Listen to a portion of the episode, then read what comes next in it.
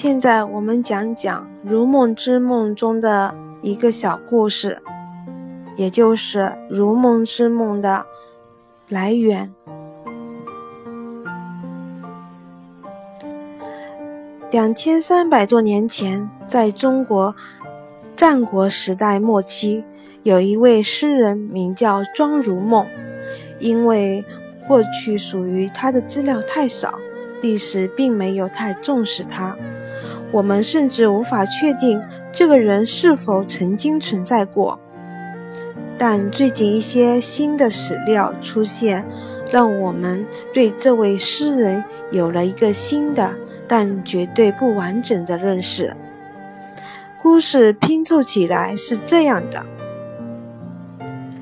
庄如梦出生在楚国，当时齐宣王以高官厚禄招来大批学者，他们就移居齐国，在朝廷担任一些一般的职务。工作之余，他们喜欢写诗吟诵。多年下来，在齐国成就了一些小小的名声。当时是个战乱时代，地处西边的秦国日益展露出雄霸天下的野心。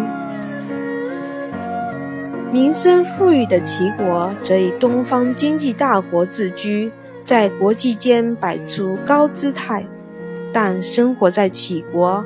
远方的战果、战火消息不断传来，日子变成一种危机中的漫长等待，等待不可避免的灾难。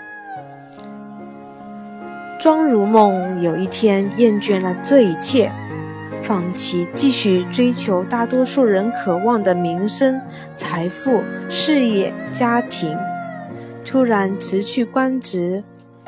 到齐鲁两国边境的山林中修行。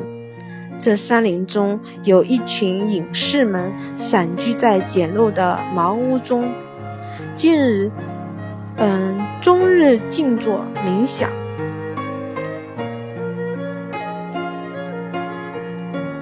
企图彻底了悟生命的奥秘，解开天地间万物运作的根本原理。庄如梦不一样，别人在静坐时，他反而整天继续写诗吟诵。山中的远邻嘲笑他心念不够清净，竟然无法割舍这属于现世的成就，仕宦生涯之中迸发出的热情。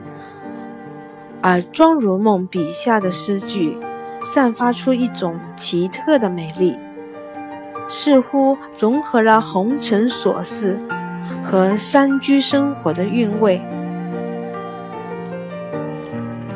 时间过去了，一些昔日友人来访，不断给他带来了坏消息：外面的世界急剧的恶化，冷酷狰狞。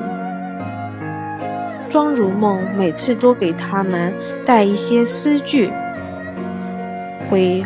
滚滚红尘，当做乱世中的礼物。这些不具有复杂的诗句，共同探索的战争和人类残酷行为背后的根本缘由。后来口口传颂，成为许多战乱中苦难人民的精神依托。时间过去了，秦国军队已经攻下许多小国，越来越逼近齐国。山林之中，庄如梦的修行未曾间断。山中岁月如流水般快速过去。不久，秦国大军兵临齐国城下。四十年不休战备的齐国。直接投降。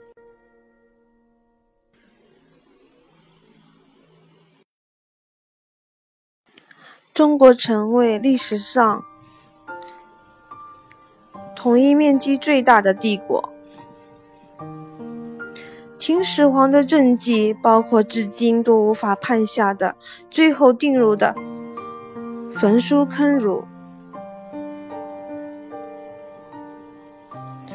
而禁绝诗书偶语这一法令的实施，使得庄如梦成为要入坑的最后一个儒生之一。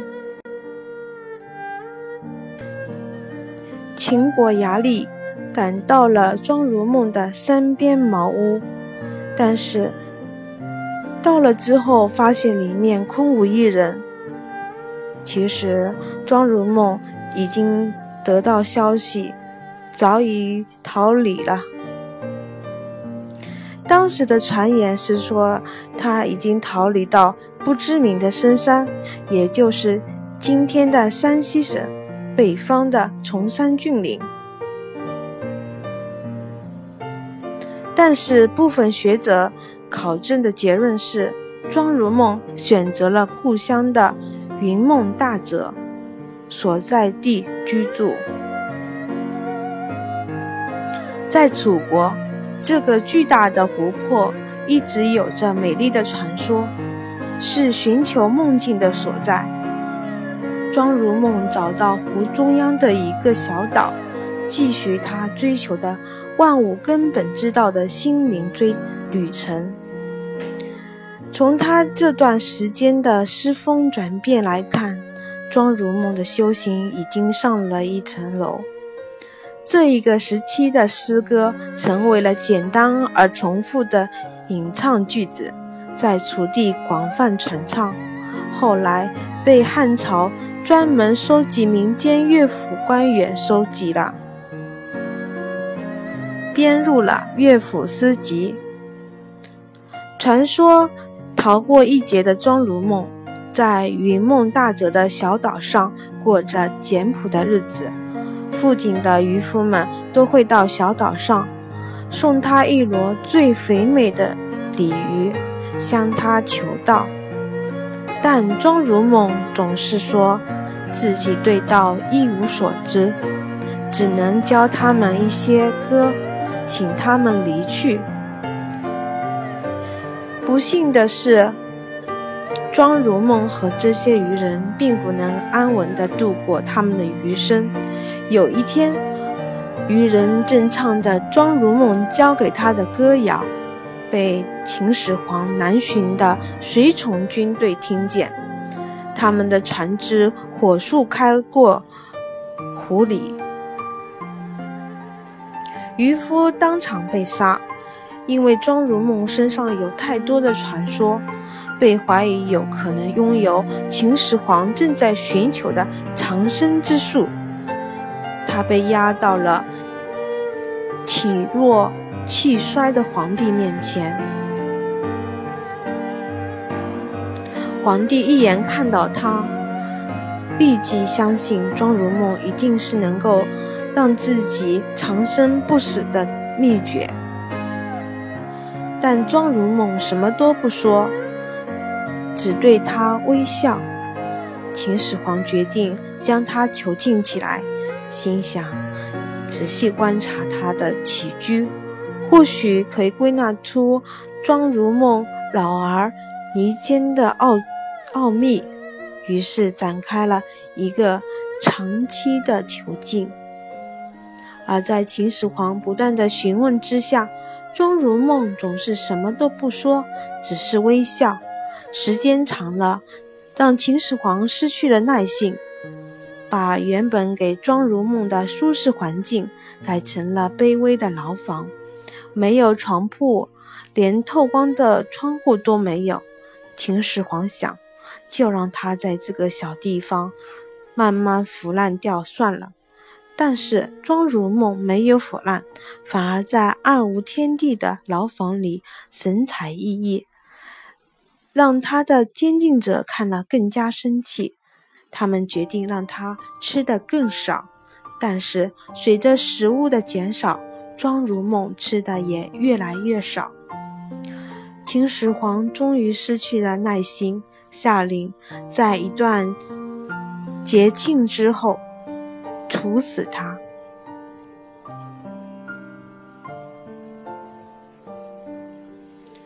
庄如梦的生命只剩下最后几个星期了。在这段时间里，狱卒注意到一个奇特的现象。犯人的睡眠时间开始日益增长，有一天甚至超过了十六个小时。秦始皇听了更加愤怒，因为随着年龄的增长，他越来越不容易好好入睡。因为睡眠之中，他越来越容易看见无数被他杀害的人。行刑的日子近了。庄如梦几乎整天的时间都在睡觉。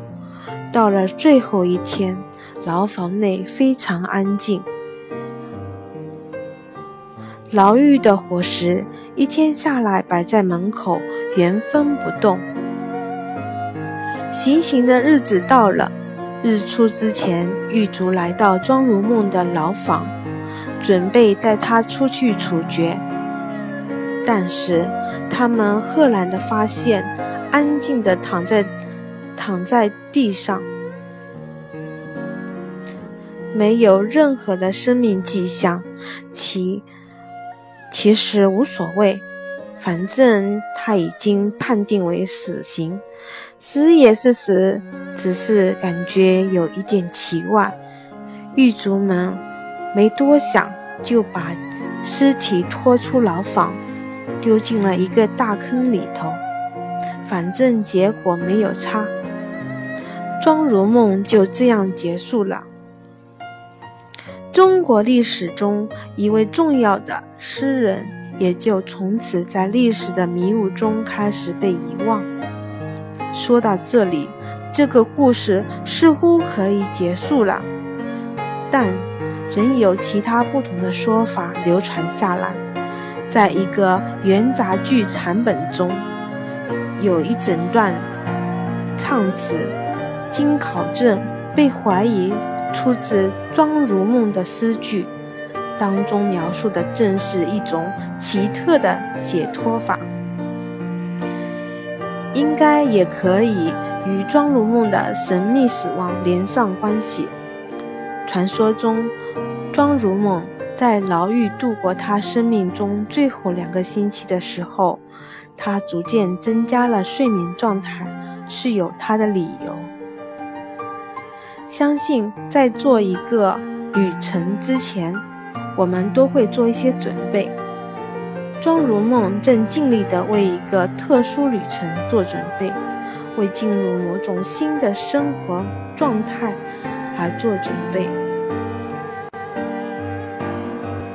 传说中，在云梦大泽的日子里，庄如梦已经开始有能力控制她的梦境。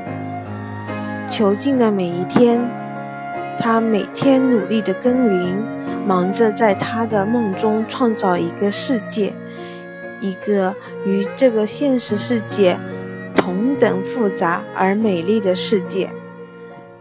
那个世界里，同样拥有。山河日月、城郭村庄，甚至熙来攘往的人群，当然还有一些美丽的湖，湖中有一些美丽的小岛。这一切的梦中景色，都在庄如梦行刑前那一天完成。那一天，他整整睡足了二十四个小时，他的世界准备好了，他的旅行准备完了。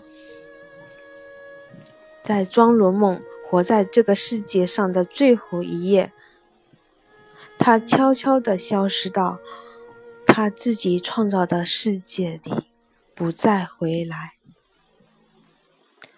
当然，想象力是虚的，但是面对如梦般的人生，它是否有它的作用力？庄如梦流传下来的诗句，只剩下一些被学者。争论真伪的残句断言。以下四句比较完整的句子：浮生若梦，若梦非梦，浮生何如？如梦之梦。也许这便是如梦之梦的来源。